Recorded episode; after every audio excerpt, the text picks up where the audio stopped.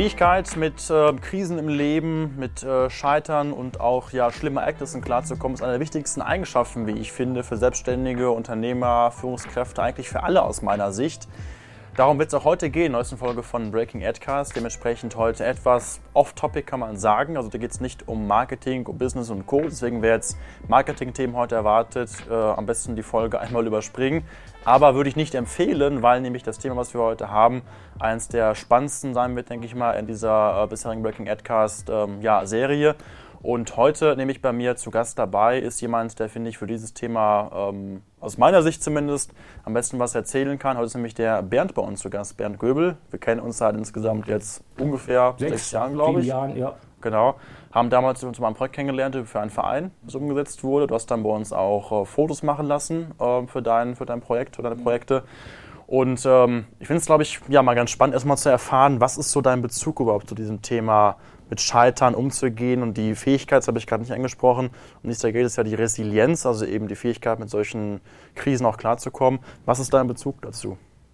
Ja, mein Bezug war, ähm, waren eigentlich äh, drei, ich sag mal, drei große Blöcke in meinem Leben äh, äh, gesundheitlicher Natur. Das war einmal ähm, meine Alkoholabhängigkeit, ähm, meine Alkoholerkrankung, bin jetzt seit 18 Jahren trocken.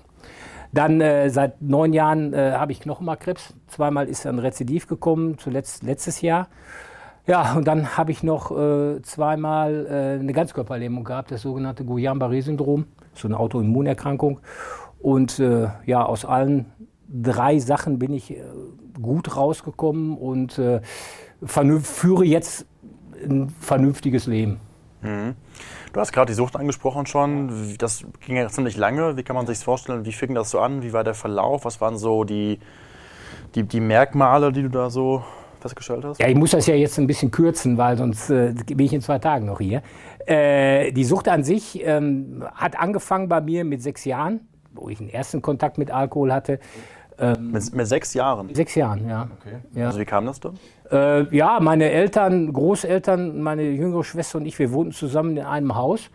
Und äh, ich bin Jahrgang 65 und ähm, das war so Anfang der 70er Jahre. Und äh, meine Großeltern, die tranken jeden Abend Bier, Wein, Modegetränk, damals Eilikör. Mhm. Und äh, wenn ich dann bei denen mal zu Besuch kam, dann haben die mich gefragt, ob ich mal probieren will. Also jetzt nicht ein Glas Bier auf Ex oder ein Glas Eilikör auf Ex, sondern halt eben mal genippt mit dem Finger durch und so weiter. Und äh, das war ja jetzt nicht nur einmal, sondern das ging über Jahre. Das heißt also, der Geschmack von Alkohol hat sich oben irgendwie bei, mein, bei mir auf der Festplatte eingebrannt. Und ähm, ich war nie besoffen, aber ich wusste zumindest, wie Alkohol schmeckt. Mhm.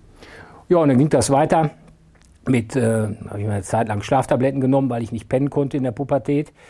Und äh, mein erstes offizielles Bier hatte ich mit 16. Also noch eigentlich dann ja im normalen Alter? Im normalen Alter, genau, ja. Und äh, 23 Jahre später äh, war ich dann so weit, wo ich mich entscheiden musste, ob ich mich totsaufe oder nicht. Äh, wo dann aus dem einen offiziellen Bier sechs bis sieben Flaschen Bier und zwei Flaschen Wodka am Tag wurden. Mhm. Aber du warst dann trotzdem, wir haben uns ja vorher schon darüber unterhalten auch, du warst dann trotzdem ja auch, du bist Auto gefahren, du warst dann alles, arbeiten? Alles, wir arbeiten, bin Auto gefahren. Ich habe im Prinzip ähm, all das gemacht, was jemand macht, der nicht gerade trinkt. Mhm. Ähm, das war natürlich ähm, eine ziemlich miese Zeit, weil äh, wenn ich mir heutzutage mal überlege, was das hätte für Konsequenzen haben können. Mhm. Ich hätte ein kleines Kind totgefahren, ich besoffen Auto gefahren bin. Ich hätte eine Oma mit dem Rollator umgefahren. Äh, ich hätte einen Unfall gebaut, hätte, wäre vielleicht dabei selber draufgegangen, ich weiß es nicht. Also das Verhalten, was ich da an den Tag gelegt habe, das war absolut verantwortungslos. Mhm. Ja, so und ähm, ja, dann ähm, irgendwann war ich an einem Punkt, bei den Alkis nennt man das der persönliche Tiefpunkt, äh, wo ich mich dann wirklich entscheiden musste, wo mein Leben jetzt hingeht. Entweder von 100 auf 0 runter und ein neues Leben anfangen oder weitermachen und dann vielleicht zwei oder drei Jahre später nicht mehr da sein. Wie war das damals, wenn du arbeiten gegangen bist und Autofahren gewesen bist und ja auch dann mit der Familie zu Hause auch zusammen gewohnt hast? Hat das Umfeld dann nicht irgendwie mal nach einer Woche gesagt, pass mal auf, was ist bei dir los? Können wir dir irgendwie helfen? Ja, also, ähm, ähm, dass meine Frau damals äh, das mitgekriegt hat, das war klar. Die Kinder haben das auch mitgekriegt, ähm, dass ich halt eben äh, äh getrunken habe. Ähm, am Arbeitsplatz sah das ein bisschen anders aus. Also da hatte ich irgendwie äh, keinen, der mir gesagt hat, hör mal, ähm, du, äh, du bist jeden Morgen so komisch, du hast dich auch verändert, weil Alkohol verändert ja auch den Charakter. Mhm. Ähm, was ich schon mal gehört gekriegt habe, ist, ja, man kann ja morgens auch mit einer Fahne ins Büro kommen, weil wir sind ja alle Sauerländer. Mhm. Ne? So. Ist so normal so für die Schützefest, ne? Karneval, okay. ja, Sauerland gehört halt eben mhm. Alkohol dazu. Und ähm, aber dass jetzt jemand mich direkt darauf angesprochen hätte, gesagt, pass mal auf, irgendwie, du hast dich total verändert und äh, was stimmt mit dir nicht, da war keiner da. Mhm. Da war keiner da. Was, was haben die, wenn ich dazu eingreifen darf, was haben die, die es nachher dann gewusst haben von dieser Alkoholerkrankung, haben die nachher irgendwie gesagt, so, sorry, wir hätten früher was sagen müssen eigentlich oder haben die irgendwie dann gar nichts dazu? Nee, das, das nicht. Also sie hätten, sie haben jetzt nicht gesagt, dass sie hätten eingreifen wollen oder müssen, sondern ähm, sie haben eigentlich nur erzählt davon, wie schlecht ich doch gearbeitet habe, als ich noch getrunken habe. Mhm. So, mit einer Hilfe, das ist auch eine ganz schwierige Sache. Also ähm, ähm, jemanden darauf anzusprechen, von dem man meint, dass er ein Suchtproblem hat, gerade ein Alkoholproblem, weil Alkohol riecht man ja. Wenn jemand tablettenabhängig ist, mhm. du riechst das ja nicht, Tabletten kannst du nicht riechen. So, und dann, ähm, dann jemanden anzusprechen, ist eine äußerst schwierige Geschichte, weil du nicht weißt, wie derjenige oder diejenige reagiert. Mhm. So, du kannst, du, du darfst auch nie einen ansprechen und sagen, immer Kollege, ich glaube, du hast ein Alkoholproblem. Da kann es sein, dass der zuschlägt oder so, je nachdem, wie der gestrickt ist. So, ähm, das ist das, diese, diese große Unbekannte, du kennst einfach die, Re die Reaktion des Gegenüber nicht.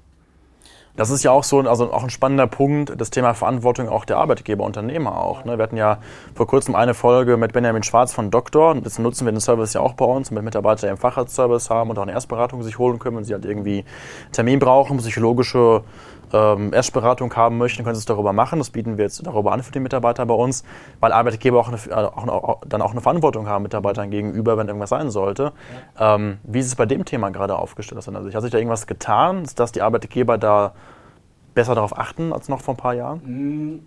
Ich glaube schon. Ich denke, ich denke, dass viele Arbeitgeber sensibler der ganzen Geschichte gegenüber geworden ist, weil wenn jemand suchtbedingt ausfällt, das kostet ihn ja auch richtig Geld. Mhm. So, und äh, das ist ja jetzt nicht nur, ja, der, der, ähm, ich habe eine Fürsorgepflicht dem Arbeitgeber, der Arbeit, äh, der, dem Arbeitnehmer, der Arbeitnehmerin gegenüber.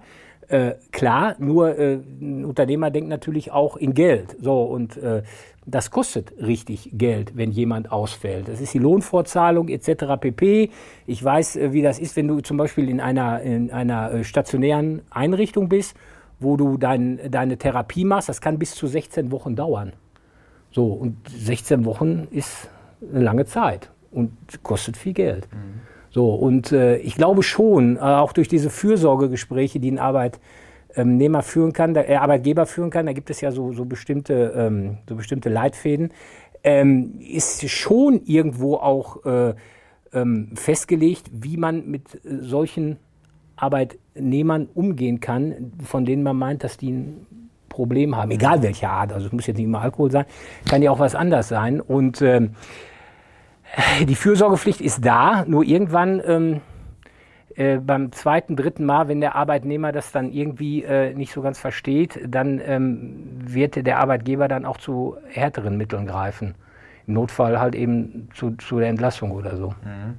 Was sind noch so, du hast eben die Gespräche angesprochen, was sind noch so Mittel oder auch Wege, wie das Arbeitgeber versuchen können, solche Themen auch eher wahrzunehmen und auch da Angebote zu schaffen, mit Krankenkassen vielleicht was zusammen? Gibt es da Angebote? Ja, ist, äh, man, man sollte sicherlich ähm, mal ähm, im Vorfeld schon mit, mit Krankenkassen reden oder auch mit Betriebsärzten reden. Gibt ja auch, bei großen Firmen sind ja meistens auch Betriebsärzte dabei oder mit Vertrauensärzten zu sagen, hier pass mal auf, wenn jemand bei mir ist, von dem ich meine, dass er ein Problem hat, was soll ich da machen? So, und äh, da werden die Ärzte sicherlich was wissen, genauso wie die Krankenkassen auch. Mhm.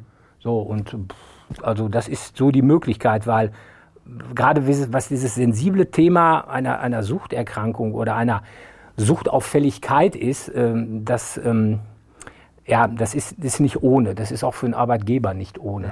So. Ja, Hochsensibles Thema. Hochsensibles Thema und letztendlich, wir sind ja alles nur Menschen und kochen alle nur mit Wasser. Ähm, wir, man muss halt eben gucken, wie man dann aus dieser Misere rauskommt. Mhm. Wie kamst du aus der Suchterkrankung letztendlich dann raus? Und gab es da auch noch irgendwie, also was waren die Herausforderungen dabei für dich dann rauszukommen? Ähm, Also bei mir war es so, man spricht bei uns Alkis halt eben von dem persönlichen Tiefpunkt. Das heißt, das ist der Punkt in, dem, in, dem, in meinem Leben, wo ich mich entscheiden musste, was mache ich? Aufhören, neues Leben beginnen oder totsaufen. Eine andere Alternative hast du nicht. Mhm. So, und ähm, ich äh, habe mich dann äh, für Variante A entschieden, komplett neues Leben anfangen. War es in dem Moment wirklich so eine Entscheidung für dich, dass du für dich weißt, okay, ich kann jetzt eins, zwei, drei machen, dann wirklich so rational oder war das dann, gab es da Impulse von außen? Nein, es gab, es gab sicherlich im Vorfeld, bevor ich trocken wurde, auch schon Impulse, ja. äh, dass es einfach so nicht weitergehen kann. Diese Impulse wurden aber halt eben durch diesen sehr, sehr hohen Alkoholkonsum weitestgehend unterdrückt. So, ähm, es war sicherlich auch im, im Vorfeld, bevor ich trocken wurde, auch eine gewisse Angst da. Eine gewisse Angst, wie es weitergeht und ob es überhaupt weitergeht. Und natürlich auch äh, die Angst vorm Tod. Mhm. Ja, aber die war nicht präsent. Die war immer durch, den, durch diesen betäubenden Charakter des Alkohols, war halt eben, ähm, war halt eben die ganze Sache unterdrückt und ähm, sehr weit weggeschoben. Aber je mehr ich äh, getrunken habe und je schlimmer es wurde, desto mehr kam das auch zum Vorschein. Und äh, im, äh, den Dienstag vor Ostern 2005 bin ich dann zu meinem Hausarzt gegangen und habe gesagt, du musst mir helfen, ich kann nicht mehr. Und das war das erste Mal, wo ich dann Hilfe in Anspruch genommen habe. Und äh, das war eigentlich auch der Anfang vom Ende meiner, in Anführungsstrichen, Alkoholkarriere, äh, aber der Beginn des neuen Lebens. Mhm. Wie viele schaffen das? Gibt es irgendwie Zahlen, wo man sagen kann, wie viele schaffen diesen Schritt wirklich? Also ich kenne nur die Zahlen von damals, als ich in äh, Olpe in der Psychiatrie meine Entgiftung gemacht habe. Da hieß es, dass nur drei Prozent all derjenigen, die im Laufe ihres Lebens eine Entgiftung, eine Therapie gemacht haben, auch dauerhaft trocken bleiben. Drei Prozent? Ja. Das ist extrem wenig. Ja, das ist ganz wenig ganz wenig. Also spricht umso mehr dafür, dass eben Arbeitgeber umso mehr darauf achten müssen und eben auch das ganze Umfeld einfach darauf achten ja, natürlich, muss und auch da natürlich. dann bewegen muss dazu, sich Hilfe zu suchen. Ja, aber in erster Linie äh, muss der Betroffene darauf achten, weil äh, äh, das nützt ja nichts, äh, wenn der Arbeitgeber darauf achtet und äh, die Familie darauf achtet und der äh, Betroffene macht, was er will. Und ja, es sind ja die sogenannten ja. Drehtürpatienten, die dann mal irgendwann aus dem Krankenhaus rausmarschieren und sechs Wochen später wieder drin sind, weil sie das nicht auf die Reihe. Jetzt fragen sich vielleicht manche, ich kenne da wen, der irgendwie jeden Tag einen trinkt, sage ich jetzt mal. Ne? Und äh, wie kann man das dann wirklich jetzt erkennen? Also wie kann ich herausfinden, das ist jetzt bereits Sucht oder auch nicht? Und wenn ich erkenne, okay, es ist vielleicht eine Sucht, wie kann man am besten dann was machen? Also du kannst gar nicht herauserkennen, ob das eine Sucht ist oder nicht, weil äh, du äh, bist ja kein Hellseher. Ähm, die, die Suchterkrankung, die kann nur äh, eigentlich der Betroffene raus erkennen. Die Auffälligkeiten die sich durch so eine Erkrankung ergeben, die nach außen sichtbar sind, Schlechtleistung, ähm, Fahne morgens im Büro, äh, charakterliche Veränderungen etc. pp. Das kann dann auch ein Außenstehender erkennen. Ähm, allerdings äh, sollte er, wenn er denjenigen anspricht, dann halt nicht mit der Diagnose Alkoholiker kommen. Mhm. Das steht ihm nicht zu, sondern äh, das macht entweder ein Arzt oder ein Psychologe oder der Betroffene selber. Äh, aber ein Außenstehender, auch ein Arbeitgeber, äh, dem steht das nicht zu und der sollte das nach Möglichkeit auch nicht machen. Hm, also eher so denjenigen dann bewegen in die Richtung. Richtig. Das dann zu merken ja, oder was zu machen eigentlich. Wichtig ist, äh, wichtig ist ja, dass es, äh, oder es gibt ja auch Leute, die durch, die, die vielleicht diesen Anstoß brauchen. Mhm die also vielleicht darauf warten, dass jemand die anspricht, weil, äh, weil sie nicht, äh, nicht trauen, das, nicht zu, machen trauen, das so. zu machen, ja. sondern wenn jetzt von außen jemand kommt äh, und äh, der die äh, ja, auf, auf diese Problematik anspricht, dass man sich verändert hat, etc. pp. Vielleicht ist das für die schon der persönliche Tiefpunkt, wo sie sagen, jetzt muss ich was machen. Hm, okay. Die Sucht ist ja jetzt bei dir lange Zeit ein Thema oder ist ja weiterhin ein Thema auch, mit dem du jetzt in der Präventionsarbeit, da kommen wir gleich zu, dann noch arbeitest jetzt. Aber dann kam ja noch on top beziehungsweise parallel die Krebserkrankung dazu und ist ja auch weiterhin für dich ein Thema. Wie war das für dich? Wenn das eine Thema war jetzt dann, dann für dich irgendwann durch, beziehungsweise du hast es überstanden, du hast die Entscheidung getroffen, für dich weiterzumachen.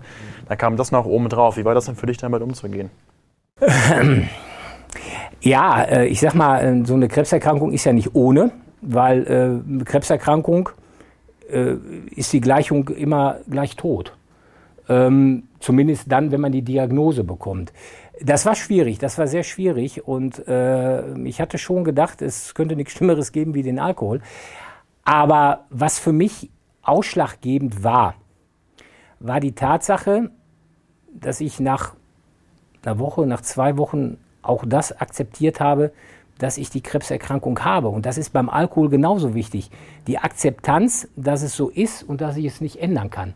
Weder beim Alkohol noch beim Krebs. Und das ist für mich die Grundlage dafür, dass ich ein vernünftiges Leben führen kann, wie ich das zu Anfang schon gesagt habe. Ähm, ich kann keinen Hebel umlegen. Ich kann nicht wieder so sein wie vor 40 Jahren äh, was, was den Alkohol angeht, dass ich wieder so, haha, ich kann wieder trinken und alles ist gut. Oder wie vor zehn Jahren, dass ich halt eben krebsfrei bin. Es geht nicht. Es gehört beides mit zu meinem Leben. Ich muss das in mein Leben integrieren. Und wenn ich das gepackt habe, dann kann ich auch ein vernünftiges Leben führen.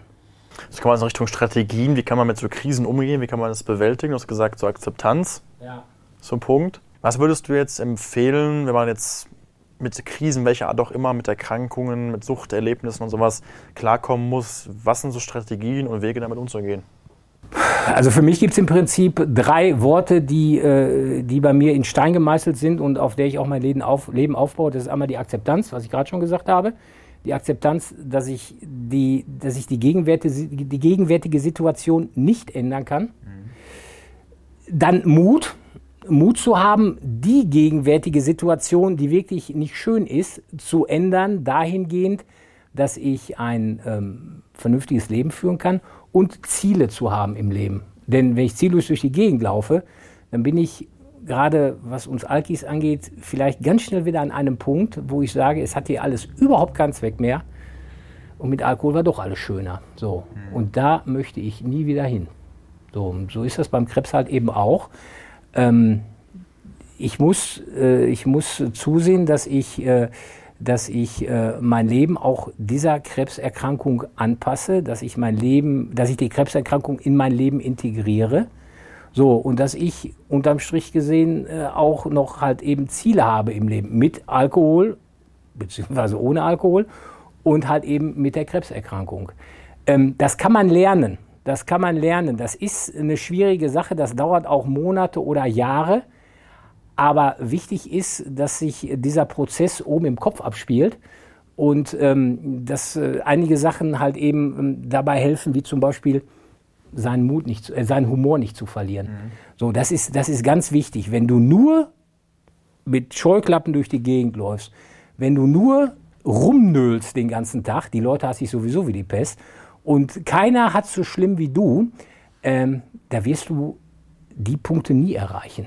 Da wirst du immer, immer in dieser Negativschiene sein, da wirst du immer alles, äh, alles schlecht sehen und äh, das wirkt sich letztendlich natürlich auch auf deine Laune auf, auf deinen Charakter auf und auch auf deine Gesundheit. So, ich weiß, als ich 2014 zum ersten Mal in, in, in der Uniklinik in Essen im Westdeutschen Tumorzentrum lag, da gab es damals den Professor Dürsen. Das war ein super Kerl. Der war richtig klasse. Der war damals Chef von dem Laden. Und ähm, der, sagte, der sagte zu mir immer bei den Visiten, Herr Göbel, wir können Tonnen von Chemie in Sie reinpumpen, wenn es oben im Kopf nicht klappt. Hm. Und wenn der Humor weg ist, sagt er, dann hat das alles keinen Zweck hier. So, und das habe ich mir natürlich auch mit auf die Fahne geschrieben. Und das wirkt auch. Da hat er vollkommen recht gehabt. Also Humor ist so ein Punkt, generell so Einstellung und Haltung ja. solchen Themen gegenüber. Am Anfang hast du gesagt, das Thema Akzeptanz, also Lage so annehmen, die gerade so ist, was eben nicht geändert werden kann, muss ich eben so hinnehmen. Ich habe vor einiger Zeit noch das jetzt gelesen, letzten Tag glaube ich sogar war das noch, Problemlösung heißt sich vom Problem zu lösen. Das geht, finde ich, auch in die Richtung, weil man muss eben die Dinge, die halt eben als Problem, als Krise eben da sind, so annehmen. Aber Problemlösung heißt halt eben nicht durchgehend zu gucken, was das Problem ist. Ich muss gucken, wie kann ich es jetzt eben lösen. Dementsprechend ja, ja. Problemlösung heißt, sich vom Problem zu lösen, finde ich. Ja. Passt, glaube ich, auch in diese Richtung. Und das ist halt eben auch so ein Punkt, für sich selber eben zu erkennen, okay, es ist jetzt halt eben so und wo geht es nach vorne? Und das war wahrscheinlich bei dir auch so ein Punkt, der da dann wahrscheinlich geholfen hat. Ja klar, also es, es, gibt, äh, es gibt sicherlich noch mehr Punkte, zum Beispiel mich selber nicht so ernst nehmen. Also ich bin jetzt nicht der wichtigste Mensch auf dieser Welt äh, und äh, ich äh, habe auch durchaus Fehler und äh, aber das alles macht macht ja auch jemanden aus. mich aus, dich aus und äh, ähm, wir müssen halt eben mit unseren Macken auch leben. Aber die Macken, so blöd sie vielleicht sind, aber die können uns in diesen, diesen äh, schwierigen Situationen auch schon mal helfen. Dass man einfach sagt, pass mal auf, ähm, wir, wir, wie es so schön heißt, wir chillen jetzt mal unsere Base und fahren mal ein bisschen runter. So, und dann äh, gucken wir mal, äh, wie wir denn äh, weiter mit der ganzen Situation umgehen wollen. Mhm. Und das finde ich total spannend.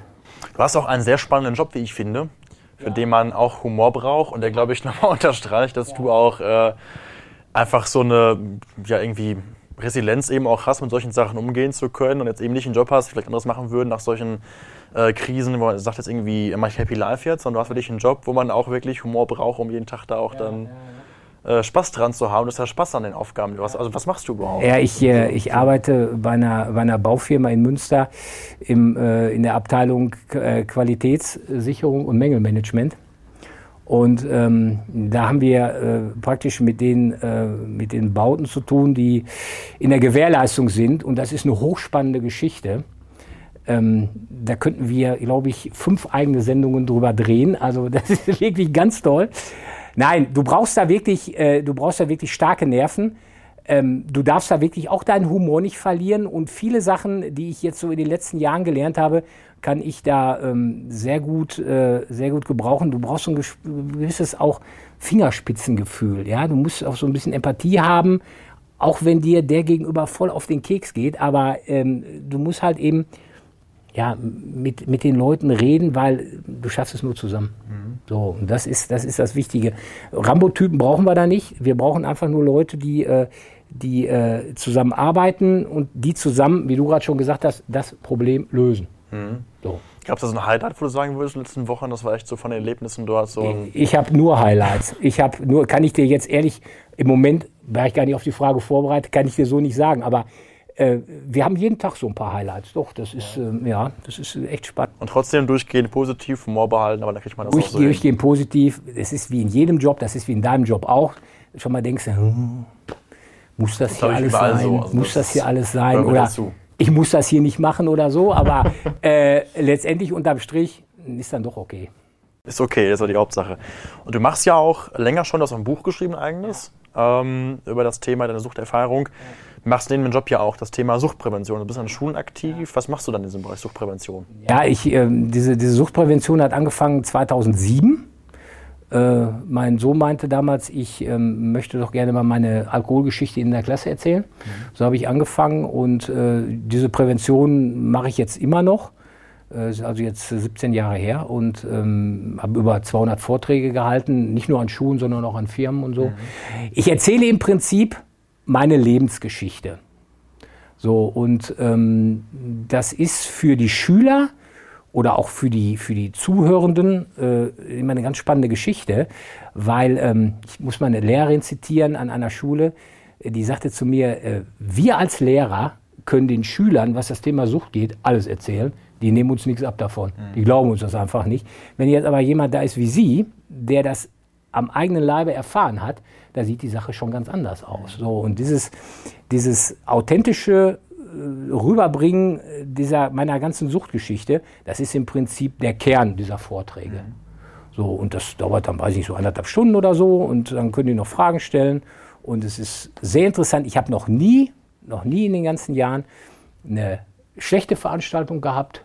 Und äh, nein, es war, hat, immer, hat immer viel Spaß gemacht. Ich sehe das bei mir natürlich auch immer noch unter dem, äh, unter dem Aspekt der Therapie. Genauso wie, mit, wie, wie, das Buch, was ich da 2015 geschrieben habe, beziehungsweise was 2015 rausgekommen ist. Ähm, alles, was ich so über, über mich erzähle, über meine Alkoholgeschichte erzähle, ist ein Stück Therapie, immer noch. Auch nach 18 Jahren Trockenheit. Ja. Also darüber reden ist ja für viele auch so ein, ja. wie solche ja, Erfahrungen gemacht ja. haben, ein Teil einfach. Ja gut, das ist mein Weg, mit, mit, den, mit den Dingen umzugehen, ob das jetzt Alkohol ist oder Krebs oder so. Äh, es gibt viele, die mauern auch, die wollen das auch gar nicht erzählen, aber das muss man einfach akzeptieren. Ist halt immer abhängig davon, wie es am besten jeder, passt. Jeder, stimmt, ist, jeder ist anders gestrickt. Du hast angesprochen, die Vorträge hast du auch für Firmen schon gemacht, bisher 200, also auch viele schon. Kann man dich also jetzt auch dann buchen? Oder also wenn ja, wie kann man dich dann buchen für einen eigenen Vortrag? Ja, also buchen kann man mich immer. Ähm, also für einen Vortrag jetzt? Für einen Vor ja, ja, für einen Vor ja, klar, für einen Vortrag.